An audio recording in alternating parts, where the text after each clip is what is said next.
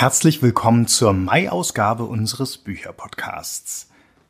Willkommen auch Andrea Diener, ein zweites Mal nicht gemeinsam im Studio, sondern von Homeoffice zu Homeoffice. Schön, dass du dabei bist. Ja, wir befinden uns in einer Ära der vorsichtigen sozialen Lockerungen. Deswegen sind wir noch nicht wieder in unserem angestammten Studio im Gallus. Das ist nämlich zu klein für soziale Distanz. Deswegen schöne Grüße ins Nordend an Friedjof Küchemann. Diesmal haben wir Leute aus Literaturforen von Festivals und Vereinen gebeten, uns Bücher zu empfehlen, die sie gerade lesen und dazu sich selbst kurz vorzustellen. Die Antworten haben wir ein bisschen über diesen Podcast verteilt. Die Liste der genannten Bücher finden Sie in den Show Notes und hier kommt die erste. Ich bin Magda Birkmann und ich arbeite als Buchhändlerin in der Buchhandlung Ocelot in Berlin.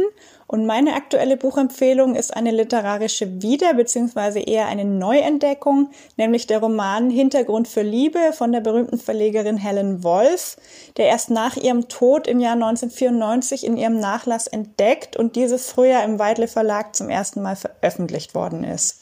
Der Roman ist autobiografisch geprägt von Helen Wolfs Reisen nach Südfrankreich mit ihrem Mann Kurt Wolf und erzählt einerseits eine wunderbar leichte, sommerliche Liebesgeschichte, aber auch ähm, die Emanzipation einer jungen Frau, die sich aus ihrem fremdbestimmten Alltag löst und endlich für ihre eigenen Wünsche und Bedürfnisse einsteht.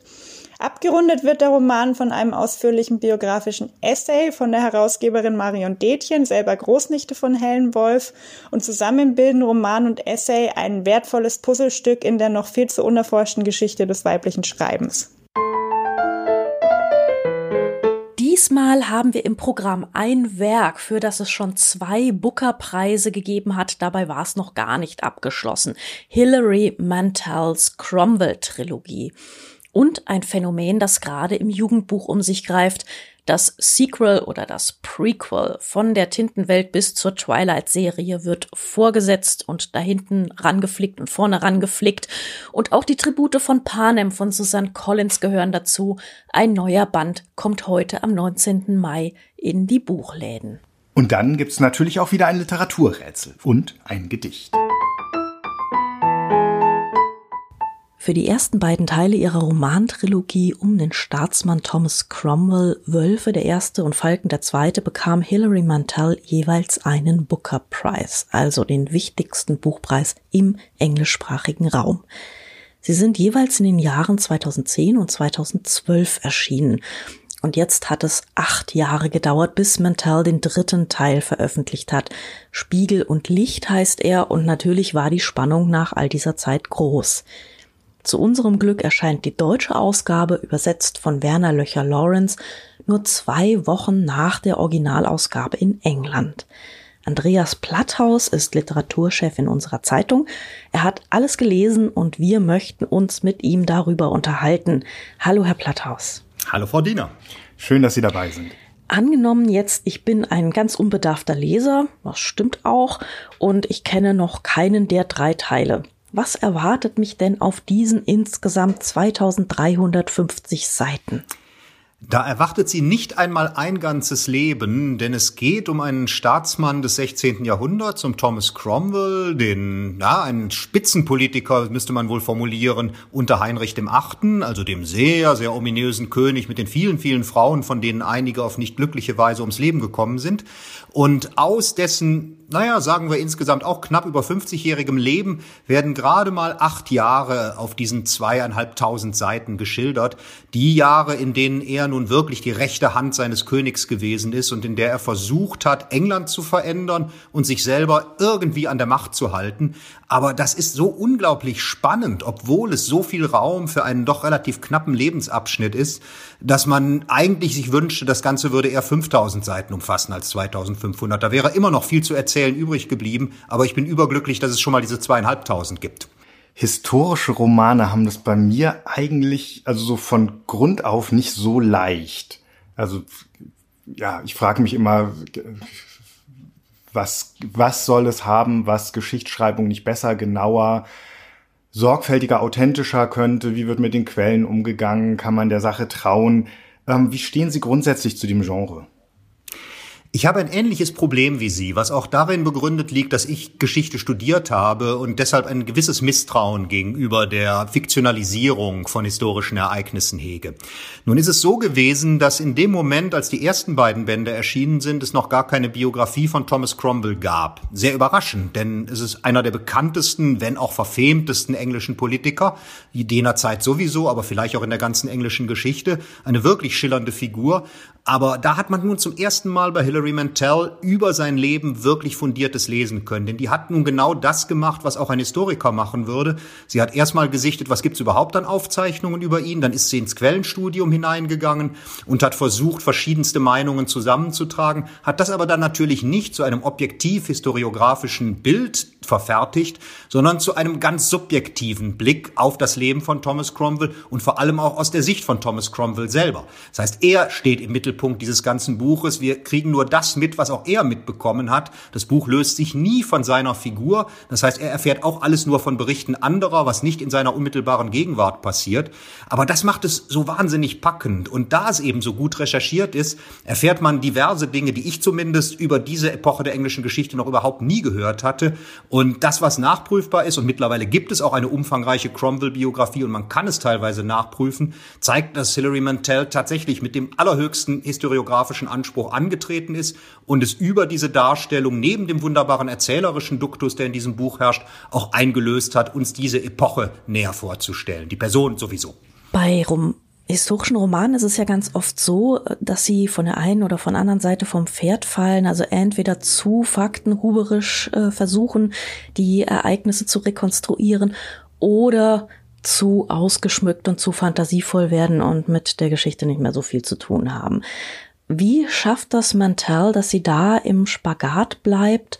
Und äh, haben Sie vielleicht ein Beispiel, wo Sie uns das ein bisschen an der Geschichte von Thomas Cromwell zeigen können, wie sie das hinkriegt, diesen diese Balance. Fangen wir da, obwohl es natürlich banal ist, wirklich mit den allerersten Seiten an, die allerdings auch immer wieder im Laufe des Buches fast wie musikalische Leitmotive wieder neu zitiert werden. Das Ganze beginnt dann ausnahmsweise nicht in diesen paar Jahren seiner eigentlichen Macht, des, der eigentlich, des eigentlichen Machthöhepunkts von Thomas Cromwell, sondern das Ganze beginnt viel früher, als er noch ein Halbwüchsiger ist und von seinem Vater schwer verprügelt wird. Und es ist das Motiv des gestürzten jungen Mannes, der sich mit Mühe und Not wieder hochrappelt und dem Vater entkommt, was bereits emblematisch ist für das gesamte spätere Leben, dieses immer wieder Niederschläge erdulden müssen und sich hochrappeln und versuchen zu überleben. Und das ist natürlich etwas, was in einer klassischen Geschichtsschreibung niemals so ausgeführt würde. Mag sein, dass da vielleicht häusliche Gewalt im Hause der Familie Cromwell eine Rolle in einer Biografie gespielt hätte, aber sie wäre nicht immer wieder neu im Laufe von 2500 Seiten zitiert worden. Es wäre nicht etwas gewesen, woran eine biografische Studie von Thomas Cromwell immer wieder gedacht hätte an dieses Urereignis des Ausgeliefertseins und des sich gerade noch so wieder hochrappelns und davonkommens. Das ist dagegen natürlich in einem Roman vollkommen plausibel, dass der Mann sich immer daran erinnert. Und wenn wir jetzt mal in uns selber hineinhorchen, dann gibt es natürlich auch in unserem eigenen Leben immer wieder Urszenen, an die wir laufend zurückdenken, die Referenzgrößen für all unser Handeln darstellen. So wird Geschichtsschreibung nicht betrieben, aber so wird Literatur betrieben, so werden Romane geschrieben. Und das Schöne ist, dass uns dadurch diese Figur von Thomas Cromwell Novel menschlich viel näher kommt, als es über eine sachliche historiografische Biografie wäre. Und gleichzeitig ist es eben ein, als Werk umfangreich genug, dass man eben auch die ganzen Fakten mitgeboten bekommt. Und das macht diese fantastische Verbindung aus. Ich wüsste aber auch kein anderes Beispiel in der Literatur, die sich in einem ähnlichen Umfang einem so kurzen Zeitraum gewidmet hat, weshalb ich auch sagen würde, dass Hilary Mantel damit auch etwas ganz Neues begründet hat. Ob da jetzt noch mal was nachkommt, jetzt nicht notwendig von ihr, aber überhaupt von jemandem, ist sehr schwer zu sagen, denn dazu gehört gehört natürlich auch ein großes Prosatalent. Das hat diese Frau und ob es andere Leute mit einer ähnlichen Mühe betreiben könnten und dann so glanzvoll an die Niederschrift gehen würden, wage ich offen gestanden zu bezweifeln. Sonst hätten wir das sicher in den letzten Jahrhunderten Literaturgeschichte schon mal gesehen. Ich bin bei diesen 2000, mehr als 2300 Seiten jetzt ungefähr 500 Seiten drin, also noch ähm, im letzten Drittel des ersten Buches, muss ich gestehen. Ähm, ich habe das erste Kapitel mit einiger Schwierigkeit gelesen, auf das Sie gerade Bezug genommen haben, weil ähm, so oft er genannt wird und mir nicht klar war, ist es jetzt der Thomas oder Walter, der Vater, von dem die Rede ist und so weiter. Da muss man sich erst so ein bisschen orientieren. Ähm, aber beim zweiten Kapitel, ich nehme an, es war das zweite Kapitel, als sie das erste, als, als Cromwell das erste Mal den Kardinal trifft, dem er als erstes dient und über den er auch ähm, dem Hof näher kommt, so langsam, da habe ich gemerkt, jetzt hat sie mich. Ähm, wann hatte Hilary Mantel Sie, Herr Platthaus, und wie macht sie das, Leute kriegen? Ich gehörte nicht zu den ersten Lesern von Hilary Mantel, auch nicht, als es damals in Deutschland mit dem ersten Band losging. Das war auch das erste Buch, was von ihr überhaupt auf Deutsch erschienen ist, obwohl es ein sehr spätes Buch in ihrer Karriere ist. Die Frau schreibt seit den 80er Jahren, hat allerdings vorher nur einen historiografischen Roman geschrieben, nämlich zur französischen Revolution, auf Deutsch heißt der Brüder, ist aber auch erst mitten in dieser Tudor-Trilogie, wie man immer wieder gern diese, diese Trilogie nennt, erschienen. Aber auch das hatte ich nicht wahrgenommen. Ich habe wirklich erst vor, vor einigen Jahren mit mehrjähriger Verspätung und weil alle, mit denen ich sprach, so begeistert waren von dem ersten Band, dann angefangen zu lesen, kam gerade recht zum zweiten und habe natürlich jetzt, bevor der dritte erschien, nochmal die ersten beiden gelesen, hatte dabei das wunderbare Gefühl, dass die ersten Lektüre-Eindrücke sich eher nochmal verstärkt haben beim Wiederlesen, dass man das Gefühl hat, man begleitet wirklich ein ganz bemerkenswertes Romanprojekt. Und der dritte Band hat die große Stärke, dass er wahrscheinlich sogar funktionieren würde, wenn man die ersten beiden nicht gelesen hat, weil sehr viele Motivstränge wieder aufgenommen werden, teilweise mit leicht anderer perspektivischer Betrachtung eben eines gereifteren Thomas Cromwell noch einmal Szenen aus seinem Leben, die wir schon kennen aus den ersten beiden Bänden, aufgenommen werden, aber neu eingeordnet in das, was sein Leben ausgemacht hat, darum auch teilweise detailreicher erzählt werden. Und das ist für mich die große Leistung, die bei Hilary Mantel eine Rolle spielt. Und ich glaube, das macht das Faszinosum für die allermeisten ihrer Leser auch aus, dass sie es schafft. Und ihr Eindruck mit dem ersten Kapitel, dass das schwierig ist, trifft es genau, hochliterarisch zu schreiben. Es ist wirklich nicht leicht, durch diese Bände durchzukommen und gleichzeitig erzeugt sie einen Sog der Lektüre, ein Entspannungsgefühl, was man hat. Man möchte unbedingt wissen, wie es weitergeht, obwohl man als halbwegs gebildeter Historiograf natürlich weiß, wie es mit Thomas Cromwell zu Ende gegangen ist und alle wissen irgendetwas über Heinrich den Achten und trotzdem ist man mit einer Spannung dabei, als Lesemann ein vollkommen ausgedachtes Sujet.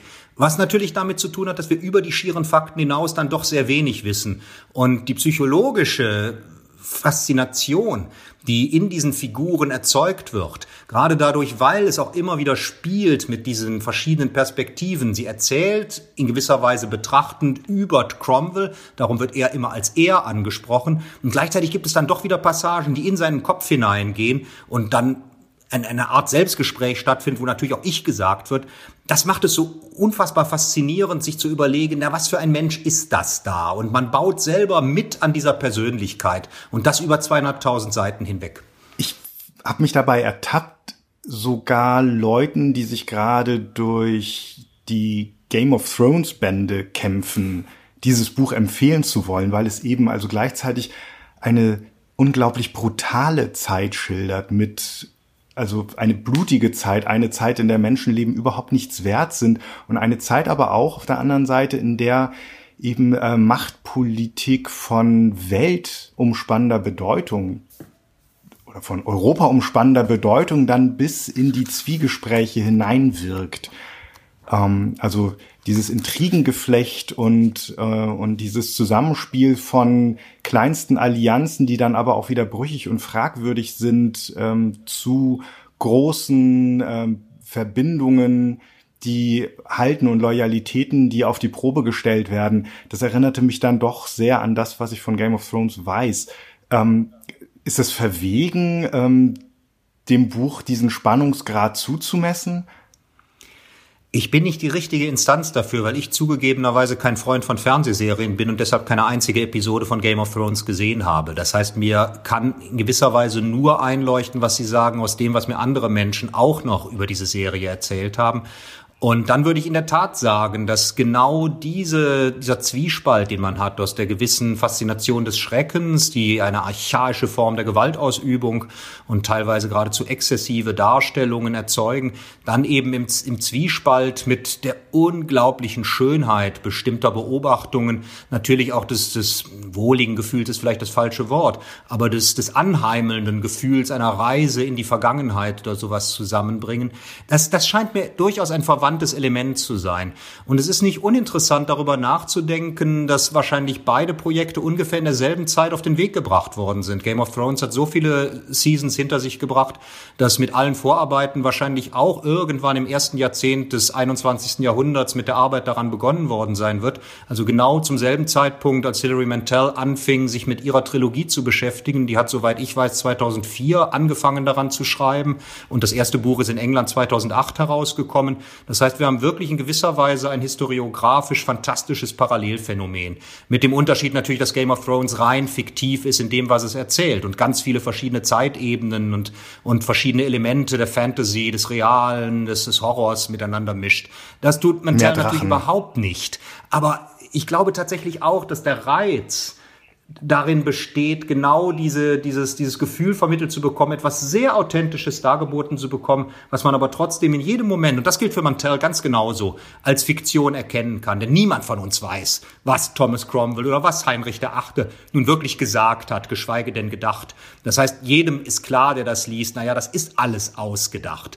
Und trotzdem wirkt es so unglaublich realistisch. Und das scheint mir, wie gesagt, in Unkenntnis der, der, konkreten Fernsehserie bei Game of Thrones sehr ähnlich zu sein. Auch da macht, glaube ich, die psychologische Glaubwürdigkeit viel mehr aus als das rein faktische, was da gegebenenfalls real oder irreal dran ist. Dieser dritte Teil, äh, der jetzt erscheint, Spiegel und Licht, ist auch der mit großem Abstand dickste, nämlich 1100 Seiten hat er. Und ähm, der erscheint ja jetzt ganz knapp zwei Wochen nach der englischen Originalausgabe. Und natürlich ist das für deutsche Leser sehr erfreulich, weil wir nicht länger warten müssen. Aber ähm, ich wüsste jetzt schon gerne, ist da jetzt besonders hektisch übersetzt worden? Merkt man das der Übersetzung an, dass das so, äh, so schnell runtergeschrieben wurde? Oder ist es eine gute Übersetzung? Ähm, wie man es auch äh, von den ersten Teilen kennt. Ich habe erfreulicherweise keine Nachlässigkeiten in der Übersetzung gefunden, äh, was allerdings natürlich auch ein bisschen damit zu tun hat, dass Werner Löcher Lawrence ein sehr erfahrener Übersetzer ist und auch schon den zweiten Band übersetzt hatte. Der erste war noch von einer anderen Übersetzerin gemacht. Ich kenne jetzt die Hintergründe des Übersetzerwechsels nicht, aber Löcher Lawrence ist schon einer der richtig großen Englischübersetzer, die wir zurzeit in Deutschland haben. Und es war erfreulicherweise so, dass Hilary Mantel dieses Manuskript schon im letzten Jahr abgeschlossen hat. Denn in England ist bereits im letzten Sommer eine riesige Werbekampagne im Vorgriff auf dieses erst ein Dreivierteljahr später erscheinende neue Buch in Gang gesetzt worden. Und erfreulicherweise hatte Mantel in diesem Moment tatsächlich ihr Buch schon abgeschlossen. Das heißt, er hatte neun Monate Zeit, es zu übersetzen. Nicht, dass ich behaupten würde, dass das viel Zeit ist für 1100 Seiten. Aber es ist jetzt auch nicht unmöglich, in dieser Zeit mit so etwas zurande zu kommen. Und wenn man im Stoff gut drin ist, wie es sicherlich bei Löcher Lawrence so war, und wenn man vielleicht sogar, was ich jetzt nicht weiß, auch vorher schon einzelne Partien bekommen hatte. Ich weiß nicht, wie Larry Mantel arbeitet, aber es gibt Autoren, die haben schon druckfertige Teile ihres Buches abgeliefert, wenn sie noch an den letzten schreiben. Dann kann man natürlich auch sukzessive an diesen Dingen vielleicht sogar länger gearbeitet haben als nur diese neun Monate Vorlauf, die auf jeden Fall da gewesen sind.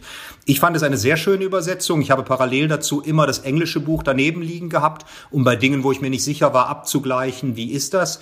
Natürlich hat man immer kleine Streitigkeiten, wenn es um Tonfälle oder sowas geht. Das geht mir hier ganz ähnlich.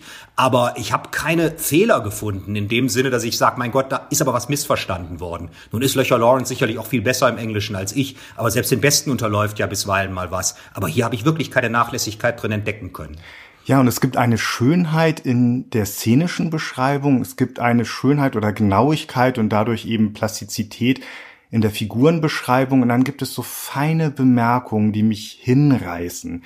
Ähm, ich denke gerade an die erste Begegnung von Cromwell mit der Schwester der künftigen Königin, der Schwester von Anne, für die dann Catherine ähm, abserviert wird und die Church of England letzten Endes gegründet werden muss, damit das überhaupt möglich ist. Erste Begegnung Mary und Cromwell.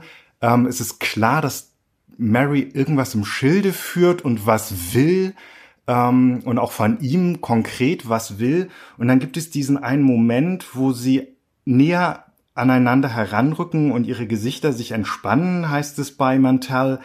Ähm, vielleicht, weil die übliche Verzweiflung, die beide kennen und tapfer ertragen, der Verschworenheit von Verlassenen weicht.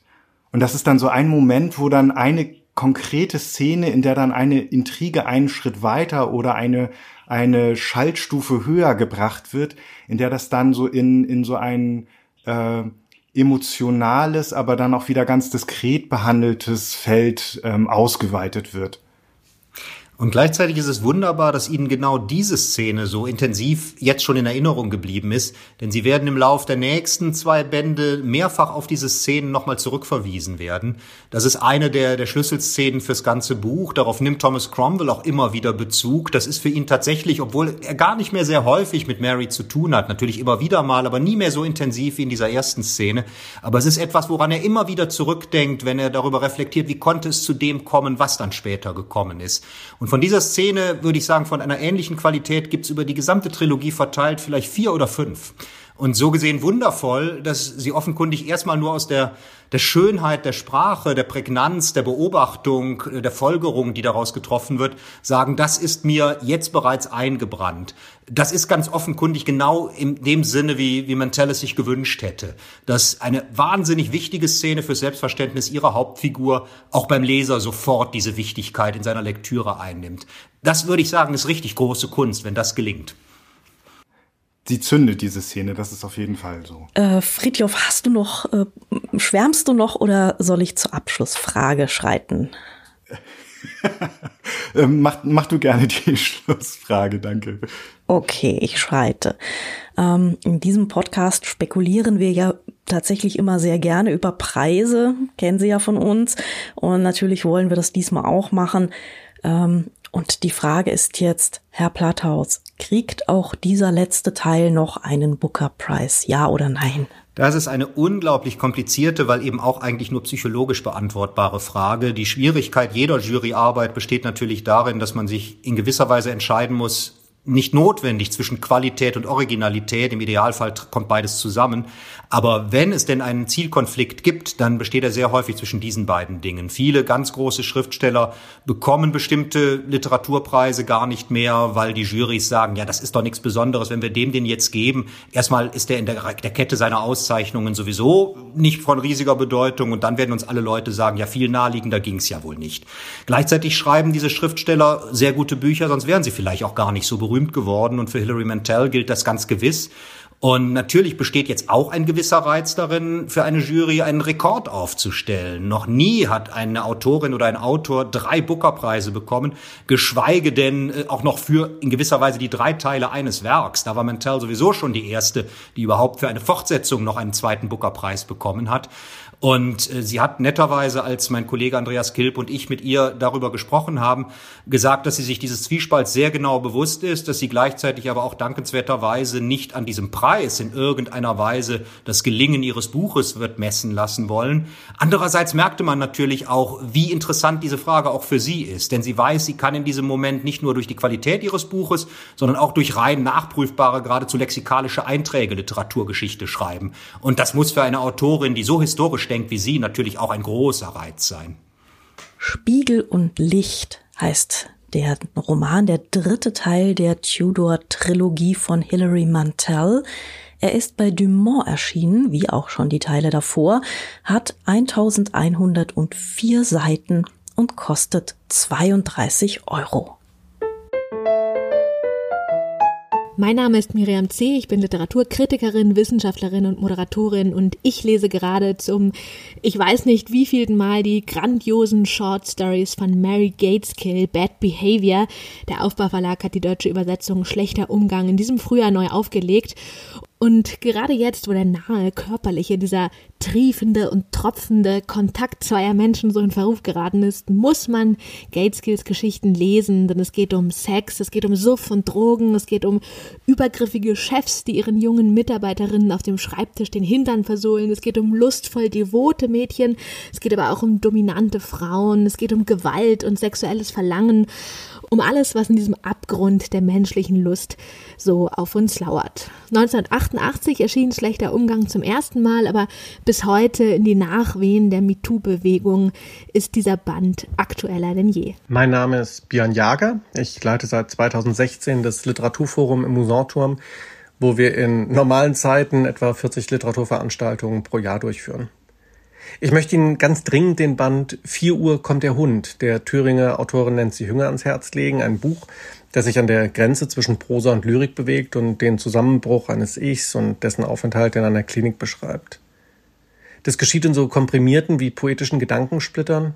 Und dieses fragmentarische Moment, die Form, rückt mehr und mehr in den Fokus und ringt mit den Fragen, wie bruchlos wir uns überhaupt unser Leben erzählen können, was Vergangenheit und Gegenwart miteinander zu tun haben und nicht zuletzt auch, inwiefern man sprachlich überhaupt so etwas wie existenzielle Wahrheit greifen kann.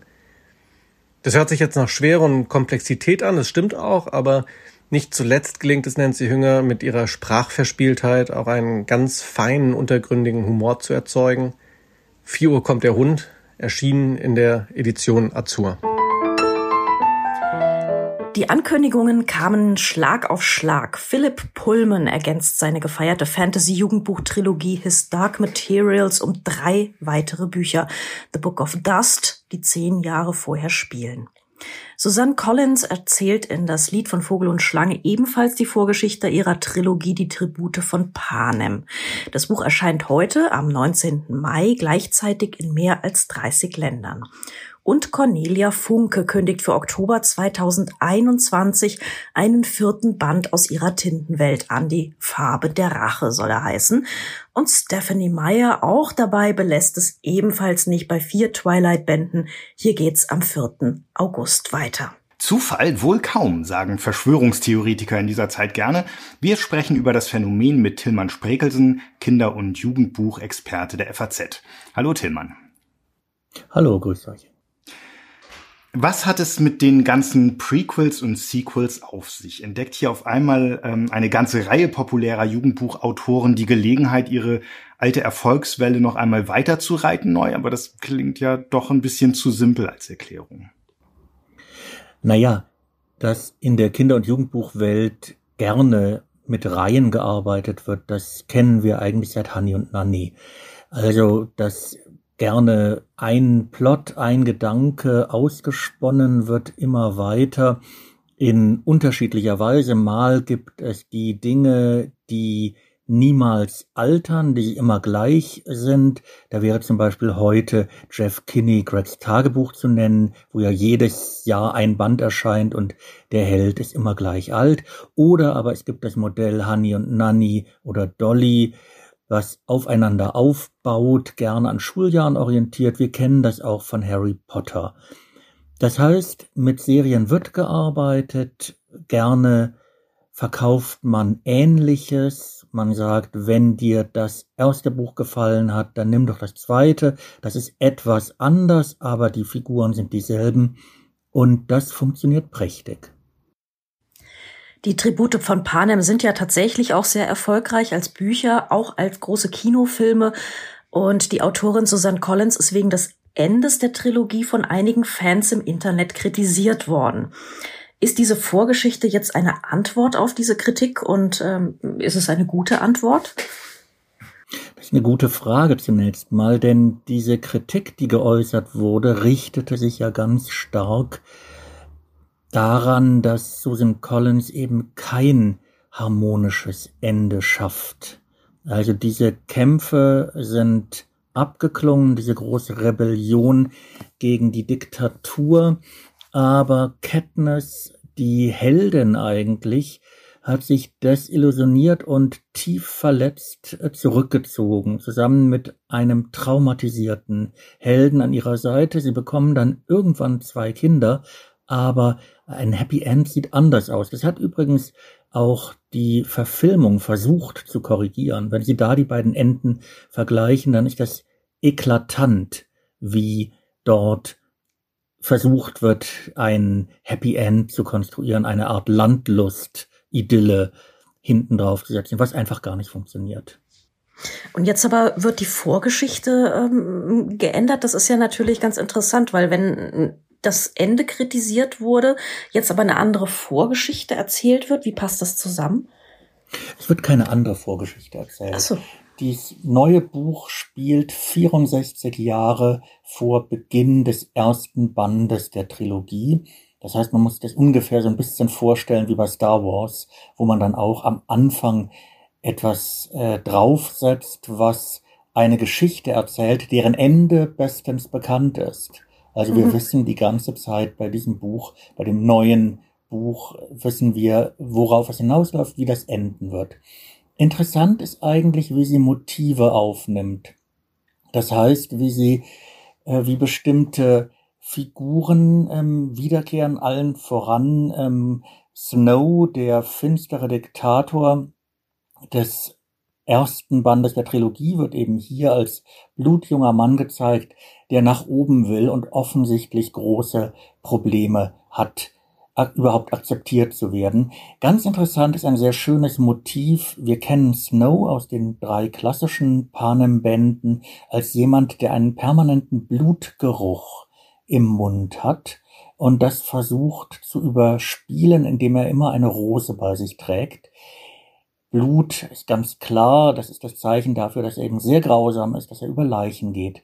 Und in diesem neuen ersten Band, in diesem Prequel, hat er Kohlgeruch, weil er so viel Kohl essen muss, weil er sich irgendwie ernähren muss, weil er bettelarm ist. Das ist also eines dieser Motive, die sich da fortspinnen. Und von daher, ich finde, es ist eine durchaus gelungene Einstimmung in die Panem-Geschichte, weil sie versucht uns zu erklären, wie diese Hungerspiele, die es damals schon gibt, seit zehn Jahren, wie die sozusagen radikal popularisiert werden. Am Anfang des Buches ist nämlich der Punkt der, dass diese Spiele stark in der Kritik stehen. Niemand will sie sehen und es wird also überlegt, wie können wir sie denn populärer machen.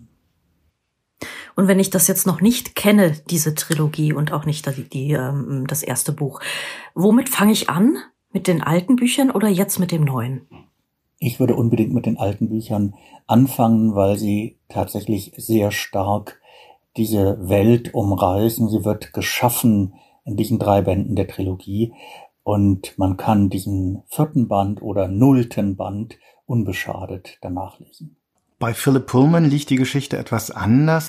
Ähm, du hattest vor zwei Jahren die Gelegenheit, Hillmann, ihn in seinem Haus bei Oxford zu besuchen und mit ihm über die Fortsetzung zu sprechen. Was war Pullmans Impuls, sich nochmal in diese Welt zu begeben? Ja, zum einen, diese Welt ist ähm, keineswegs auserzählt. Es ist eine, diese Trilogie, die Ursprungstrilogie, ähm, nimmt wenig Raum ein, zeitlichen Raum sozusagen, denn sie erzählt eigentlich recht äh, stringent, wie das Mädchen Lyra konfrontiert wird mit den Machenschaften ihres Vaters, ähm, die Manipulationen an Kindern, die Jagd nach dem seltsamen Staub, das muss man sich vorstellen, ein bisschen wie Elementarteilchen oder eigentlich noch eher, so erklärt Pullman es heute, wie eine Art belebte Materie, also Teilchen, die eine Art Bewusstsein haben. Und das spielt sich recht rasch ab eigentlich, auch wenn die Sprünge, die diese beiden Kinder, Lyra und ihr Freund Will, unternehmen, bis ins Reich der Toten und geradezu bis in den Himmel unter die Engel führen. Was er nun erzählt, ist hochspannend, denn er hüllt diese ursprüngliche Trilogie geradezu ein. Das heißt, er hat einen Band geschrieben, der spielt zehn Jahre vor den Ereignissen von His Dark Materials und zwei weitere Bände, die wiederum zehn Jahre nach den Ereignissen spielen, also wie ein Kokon, der drumherum liegt, aber eine Geschichte, eine neue Geschichte, die im Grunde genommen diese Frage nach den, ähm, was ist eigentlich der Staub, in den Mittelpunkt stellen. Ähm, Cornelia Funke schien ja die Tintenwelt schon fast hinter sich gelassen zu haben, anders als äh, Collins und Pullman mit einem ähnlich gewaltig und groß angelegten neuen Entwurf der Reckless-Reihe. Was hat sie jetzt dazu gebracht, wieder in ihre Tintenwelt zurückzukehren? Das ist eine sehr interessante Frage, denn wir hatten eben den Fall Collins, die schreibt eine Vorgeschichte, Pullman schreibt eine Vor- und Nachgeschichte. Und was wir bisher von Funke wissen oder auch in den letzten Jahren lesen konnten, war eigentlich ein ganz interessanter Versuch, diese Tintenwelt, die sie vorher geschrieben hatte, mit in kleinen Teilen mit dieser Reckless-Welt zu verbinden. Und das heißt, Motive aufzunehmen, Figuren auszutauschen, bestimmte Erklärungen für die Phänomene der einen Reihe, dann in der anderen Reihe, wie kleine Hinweisschilder zu verankern. Das war schon sehr spannend. Sie hat das auch begleitet mit ein paar Kurzgeschichten, die das dann noch einmal durchspielen. Und äh, nun ist eben tatsächlich die Frage, ich kenne diesen neuen Band noch nicht, wie sie das weiterspinnt. Eigentlich war die Tintenwelt ja an einen Punkt gekommen, wo man sagte, das schrie eigentlich nach einer Fortsetzung, denn es endete sehr offen, ein Kind ist geboren, ein Kind wächst auf in der Welt im Buch, also in der eigentlichen Tintenwelt, und für ihn ist unsere Welt, unsere Realität genauso sagenhaft wie für uns die Tintenwelt. Er stellt also Fragen, dieses Kind stellt Fragen und das wird sicherlich noch sehr spannend, wie sie diesen Spagat zwischen diesen beiden Welten oder unter Einbeziehung von Reckless drei Welten bewältigen wird. Schon jetzt streut sie kleine Hinweise und kleine Kapitel im Netz und lässt Teile davon lesen, ähm, um ihr Publikum, ich weiß nicht, bei Laune zu halten, wieder aufzuwecken. Nein, aufzuwecken braucht sie es wahrscheinlich gar nicht, weil ähm, es durch die Reckless-Bücher sicherlich noch sehr bei der Stange ist. Wie schätzt du da das Wechselspiel Publikum? Vielleicht ist Anfüttern ein ganz gutes Wort dafür, was sie da tut im Internet. Das ist die Frage. Sie hat ja nun vorgehabt, ich weiß nicht, ob das durchgezogen wird, aber sie möchte ja eigentlich die ganze Geschichte Stück für Stück erzählen. Und das wird man sehen, ob das eben so passiert. Aber das Entscheidende ist ja, dass sie eine Fangemeinde hat, eine große Fangemeinde, die wiederum auch sehr viel sich im Bereich der Fanfiction tummelt, wie übrigens auch, glaube ich, die anderen, naja, ich weiß nicht, ob bei Philip Pullman das so der Fall ist, aber die anderen, über die wir gesprochen haben, ganz sicherlich. Also Menschen, die sich so angeregt fühlen davon, dass sie eben alternative Versionen schreiben oder bestimmte Figuren ausmalen noch. Das hat ja Stephanie Meyer mit ihrer Vampirsaga auch so getan sogar. Das ist dann keine Fanfiction, sondern eine Urheberfiction sozusagen. Aber was sie getan hat, war, dass sie eine Figur, die in dem Hauptstrang ihrer Romanreihe etwas zu kurz kam, die kommt kurz vor und stirbt dann bald, dass sie der einen Hintergrund gegeben hat in einem ganz eigenen Buch.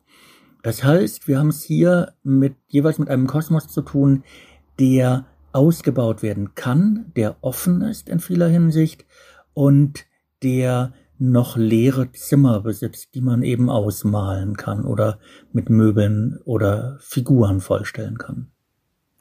Genau, auf die Fanfiction wollten wir nämlich eigentlich eh auch noch mal kommen.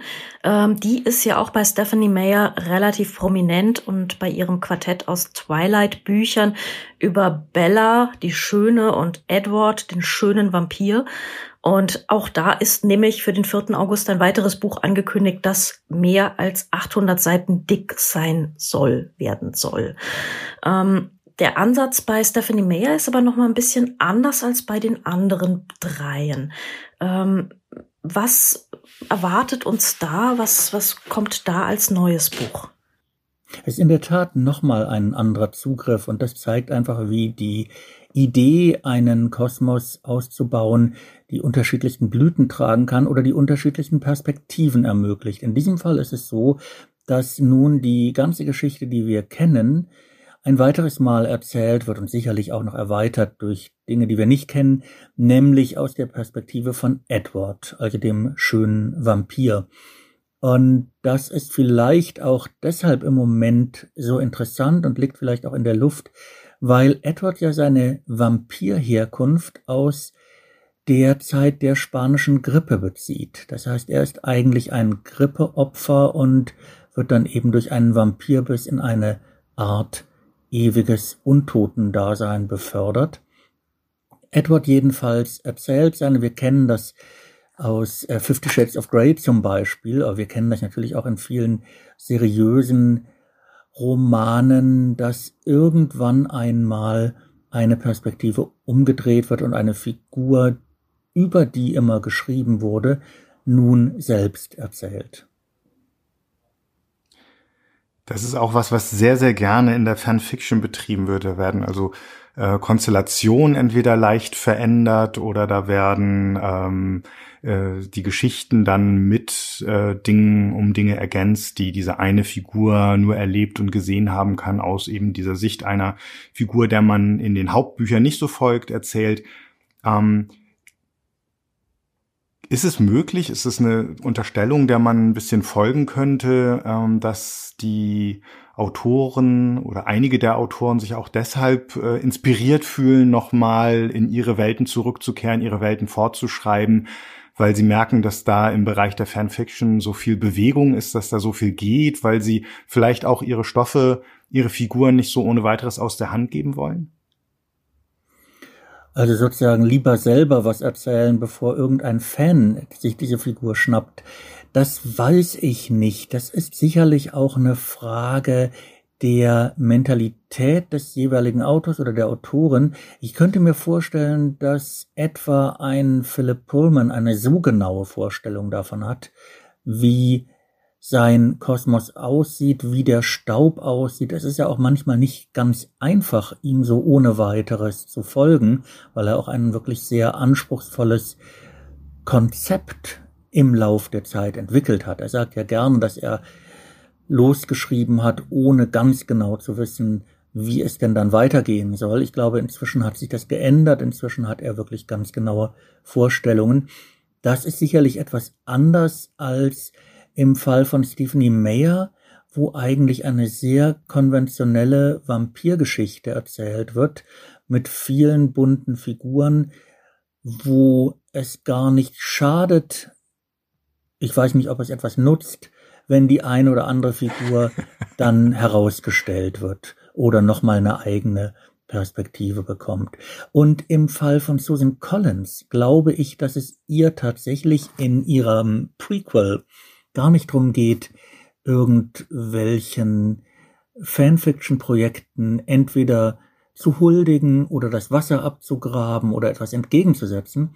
Ich glaube, Susan Collins hat ein Thema mit ihrer großen Geschichte, nämlich sie erzählt davon, wie Menschen mundtot gemacht werden und wie Menschen ihre Stimme wiedergewinnen. Also die schlimmste Strafe, die man ja haben kann in dieser Welt von Panem, das ist, wenn man zum ähm, Avox gemacht wird. Das ist jemand, dem der Name sagt euch schon, dem die Stimme weggenommen wird, also der verstummt, der verstummen muss.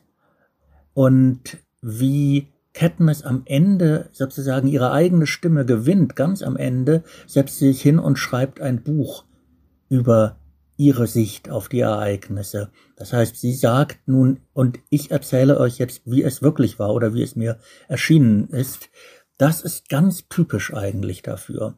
Und von daher glaube ich, dass Susan Collins große Sympathie hat, möglicherweise. Ich kenne sie ja nicht persönlich, aber so schätze ich sie ein, wenn ich ihre Bücher lese. Große Sympathie hat dafür, wenn Menschen von Empfängern zu Sendern werden, also wenn sie von Lesern zu Schreibenden wären, werden an dieser Geschichte. Zugleich aber glaube ich, dass sie eben einen doch sehr deutlichen Impuls hat, warum sie ihre Geschichte schreibt und dass das im Grunde genommen hinter dem steckt, was jetzt auf den Markt kommt. Ähm, Herr Spreckelsen, auf welche der vier Veröffentlichungen freuen Sie sich denn persönlich am meisten? Das ist so ein bisschen wie die Frage, äh, was ist eigentlich deine Lieblingsjahreszeit? Also ich freue mich auf, auf jeden Fall auf Susan Collins, auf jeden Fall auf Cornelia Funke. Ich möchte unbedingt wissen, wie die, wie der letzte Band von Philip Pullmans Geschichte ausgeht. Ich bin mir noch nicht ganz sicher, ob ich Stephanie Mayers Buch nicht an mir vorübergehen lasse.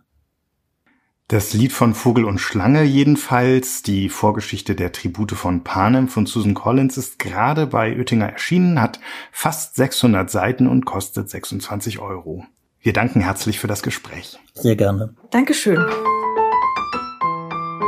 Hallo, ich bin Simone Lechner. Ich bin verantwortlich für den Bereich Presse- und Öffentlichkeitsarbeit des Festivals Prosanova, Festival für junge Literatur, das 2020 online stattfinden wird. Mehr Informationen finden Sie, findet ihr unter www.prosanova.net. Jetzt sollen wir heute ja einen Roman empfehlen und uns im Prosanova-Team ist das gar nicht leicht gefallen. Am Schluss haben wir uns dann aber entschieden für Im Bauch der Königin von Karosh Taha. Und in diesem Roman, der im Übrigen ein Wenderoman ist, geht es aus zwei verschiedenen Perspektiven, nämlich aus der Perspektive von Amal und von Rafik um Shahira, eine Frau, die alleinerziehend ist und die Regeln der kurdischen Community gleich mehrfach bricht. Ein sehr empfehlenswerter Roman in bewegender Sprache. Mein Name ist Anita Jafari. Ich bin die Geschäftsleiterin von Litprom, einem Verein, der sich um die Förderung und Vermittlung außereuropäischer Literaturen kümmert. Ich empfehle den schmalen Roman der Südafrikanerin Wilma Stockenström mit dem Titel Der siebte Sinn ist der Schlaf. Auf Afrikaans bereits im Jahr 1981 erschienen, hat ihn Wagenbach jetzt auch in der Übersetzung aus dem Englischen von Renate Stendhal bei uns zugänglich gemacht. Die Ich-Erzählerin ist eine ehemalige Sklavin, die sich am Ende ihres Lebens in das Innere eines Baobab zurückgezogen hat und auf ihr Leben im Besitz verschiedener Herren zurückblickt. Die Autorin verzichtet dabei auf genaue geografische oder historische Angaben. Mit angehaltenem Atem folgen wir der Protagonistin auf ihrem Weg durch Afrika in Zeiten von Sklavenhalterei und Sklavenjägerei. Das ist spannend, poetisch und episch zugleich. Einfach meisterhaft erzählt. Bitte lesen. Tillmann Spreckelsen ist nicht nur unser Kinder- und Jugendbuchexperte, sondern auch der Verfasser unserer Literaturrätsel. Und zwar von Anfang an. Er erzählt die Geschichte eines bekannten Werks, allerdings aus der Sicht einer Nebenfigur, soweit sie die Sache eben überblicken kann. Was wir jetzt von Ihnen wissen möchten, wie heißt die Figur und wie heißt das Werk? In der Aprilfolge war es die Kriemhild aus dem Nibelungenlied. Unter den richtigen Einsendungen haben wir ein Exemplar verlost von Rolf Vollmanns Frauenkatalog 1200 in zehn Bildern, gestiftet von der anderen Bibliothek. Herzlichen Dank an den Verlag. Vielen Dank auch diesmal an alle Teilnehmer. Gewonnen hat Stefanie Schmoll aus Kaiserslautern. Und sie ist ein großer Fan der anderen Bibliothek, sagt sie uns, und deshalb ist sie mit diesem Buch sehr gut beschenkt worden. Ja, wir gratulieren und fragen, sind Sie auch wieder mit dabei? Und um welches Werk und um welche Figur soll es diesmal im Literaturrätsel gehen? Oh, diese Bande. Mein Vater, immer in nutzlose Träume von Macht und Herrschaft verstrickt. Meine Mutter, die jeden Schlachtverlauf der letzten Jahre auswendig wusste und im Tross einer Armee viel besser aufgehoben wäre als auf unserem italienischen Herrenhaus. Dann der alte Schmarotzer, der an unserem Tisch sein Gnadenbrot aß und schließlich meine schrecklichen Brüder. Wir kamen einfach nicht miteinander aus. Schon genug damit, dass ich nach dieser blöden Geschichte mit meinem Möchtegernfreier, diesem Waschlappen, in eine Nonnentracht gesteckt wurde. Ich, die keiner unserer Knechte im Armdrücken besiegen konnte. Aber ich wusste mich zu wehren, wenn ich für sie kochte ein bisschen Innereien von der Maus hier, ein paar Schneckenköpfe dort, und wenn ich sie da sitzen sah, wie sie alles essen mussten, was ich zubereitet hatte, dann war ich beinahe selig. Ja, sie mussten zubeißen, ob sie wollten oder nicht. Nur einmal wollte mein grässlicher älterer Bruder eben nicht. Er sprang auf und lief davon. Ich sah ihm nach, wie er im Garten verschwand. Er war zwölf Jahre alt und ich wusste noch nicht, dass er von nun an keinen Fuß mehr in unser Haus setzen sollte. Nicht einmal auf den Erdboden, sein Leben lang. Aber eins wusste ich an diesem Junitag, dass ich ihn um seinen Ausbruch glühend beneidete. Bitte schicken Sie die Lösung bis zum 6. Juni an die E-Mail-Adresse bücher-podcast. Bücher natürlich wie immer mit ue at faz.de. Unter den richtigen Einsendungen verlosen wir diesmal Grey Owls Pfade in der Wildnis. Das ist eine indianische Erzählung von der Natur. Wieder aus der anderen Bibliothek und wieder tausend Dank für die Preisstiftung. Nicht nur die Buchempfehlungen aus dieser Folge, die Adresse für die Lösung des Rätsels, für Anmerkungen und Empfehlungen, Kritik und Lob findet sich auch auf unserer Website www.faz.net slash Bücher-Podcast, Bücher natürlich mit UE, sondern auch eine ganze Reihe von Artikeln rund um diese Folge. Mitte Juni wollen wir die zehnte Folge unseres Bücherpodcasts veröffentlichen. Und vorher noch zum Monatswechsel erinnern wir uns an einen großen Kollegen, an Marcel Reich-Ranitzky, der am 2. Juni 100 Jahre alt geworden wäre. Jetzt aber kommt noch ein Gedicht zum Abschluss aus der Frankfurter Anthologie, die Marcel Reich-Ranitzky ja bekanntermaßen begründet hat und die Sie noch immer jeden Samstag im FAZ-Feuilleton finden können. Wir wählen ein Gedicht im Monat aus und lassen es lesen. Die Interpretation dazu finden Sie wie immer in den Show Notes und auf der Seite zum Podcast. Diesmal ist es ein Gedicht von Martina Hefter, das Sie spricht nicht mehr beginnt. Es liest Thomas Huber. Wir wünschen alles Gute, sagen vielen Dank und bis bald. Bis bald. Martina Hefter. Sie spricht nicht mehr aber ihr Blick schießt herbei, trete ich ins Zimmer. Wie geht's dir? Was gab's zu Mittag? Am Ende einer Frage geht der Ton hoch. So sind wir es gewohnt. Der Park hinterm Fenster zeigt die gepflasterten Wege plötzlich alle in ihrer tatsächlichen Länge, mehrfach parallel nebeneinander gelegt, verschnörkelt in enge Schnecken. So oft rollten wir da entlang ließen das Kräuterbeet welken, den Kirschbaum sterben. Wie oft. Dass der Fernseher ausgeschaltet ist, färbt das Zimmer dunkel schon um eins, schwarz um zwei, um drei Krähen auf der Wiese. Die Pfleger kommen rein, spielen die guten Geister, aber spielen nur. Das hier ist die materielle Welt. Sie mittendrin, ich neben ihr, entschließe mich zum Heimweg.